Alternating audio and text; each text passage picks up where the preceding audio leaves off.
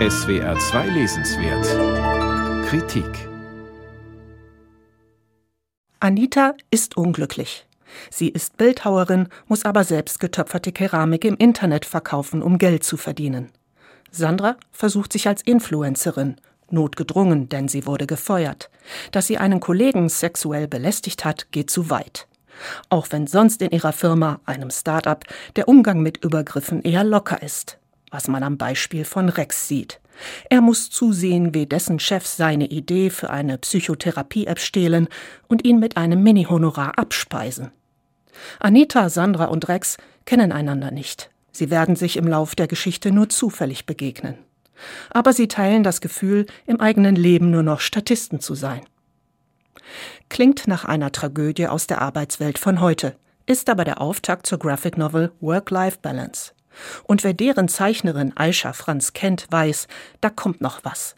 Franz ist bekannt dafür, in ihren Bildergeschichten Haken zu schlagen. Auch ihre neue ist so abgründig wie komisch. Vor allem wegen Hauptfigur Nummer 4, einer seltsamen Psychotherapeutin. Bei ihr landen Anita, Sandra und Rex, weil der Grund fürs Scheitern in der Arbeitswelt nie in den Arbeitsbedingungen gesucht wird.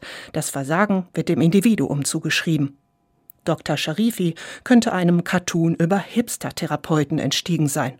Hochschwanger, gehüllt in hautenge gemusterte Ganzkörperanzüge, die Augen verborgen hinter einer verspiegelten Brille. Dass sie während einer Behandlung fettige Chips in sich hineinstopft, wirkt in seiner Beiläufigkeit hochkomisch. Nur kippt die um in brutale Gleichgültigkeit, als sie ein paar Bilder später ihre weinende Klientin mit einer Pille ruhig stellt. Je öfter sie in der Geschichte auftaucht, desto weniger therapiert und desto dubioser wirkt sie. Aber die Begegnung mit Dr. Sharifi bringt überraschende Seiten in Anita, Sandra und Rex zum Vorschein. Das digitale und analoge Leben der drei ist in Work-Life-Balance eng miteinander verwoben. Wie sehr zeigt Aisha Franz, indem sie beide Ebenen in den Bildern verknüpft. Die von Rex programmierte Therapie-App baut sie zum Beispiel als eigenen Handlungsraum ein. Die Buchseite wird zur App-Ansicht. In der wählen sich Patienten einen Avatar und ihre Wunschumgebung. Das Agieren auf Online-Plattformen zieht sich als roter Faden durch die Erfahrungen der Figuren. Dabei begreifen sie nach und nach, dass soziale Medien auch Marktplätze sind. Gezahlt wird mit Aufmerksamkeit, Werbung und nicht zu vergessen Geld. Bei der Therapie-App rechnet das Startup die Behandlung minutengenau ab.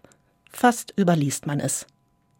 Immer wieder lässt Aisha Franz Comic-Realität und Innenwelt ihrer Figuren ineinander aufgehen. Dann löst sie die dick umrahmten quadratischen Bilder plötzlich auf und entlässt eine Figur in den freien Fall. Oder eine Szene in Schwarz-Weiß bricht ab, um in eine mehrfarbige zu wechseln und zu markieren, das war jetzt eine Erinnerung. Auch grafisch kann Aisha Franz virtuos Haken schlagen. Ihr Stil mag Lesenden auf den ersten Blick vorkommen, als mache jemand seine ersten Zeichenversuche mit Geodreieck und Zirkel.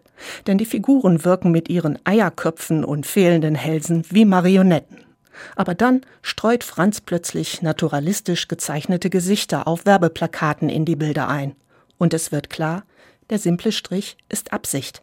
Er verdichtet wie in einem Cartoon die Handlung und Emotionen zu Pointen, bis hin zur Karikatur, die die Zeichnerin an den Schluss jeder Szene setzt. Da zeichnet sie zum Beispiel Bildhauerin Anita nach einem Eklat bei der Therapie als Skulptur, aufgelöst in Tränen, das Inbild der Künstlerin voller Selbstzweifel. Trotzdem zeigt Aisha Franz, dass ihre drei Figuren mehr sind als ihr Beruf, mehr als die Erwartungen ihres sozialen Umfelds. Statt nur platt die negativen Folgen der Digitalisierung zu beklagen, zeigt Franz, Entscheidend ist, was man draus macht. Ihren Comic Work-Life-Balance machen ihre Erzählkunst und ihr Witz jedenfalls zu einem großen Lesevergnügen. Aisha Franz, Work-Life-Balance. Erschienen bei Reprodukt. 256 Seiten, 20 Euro.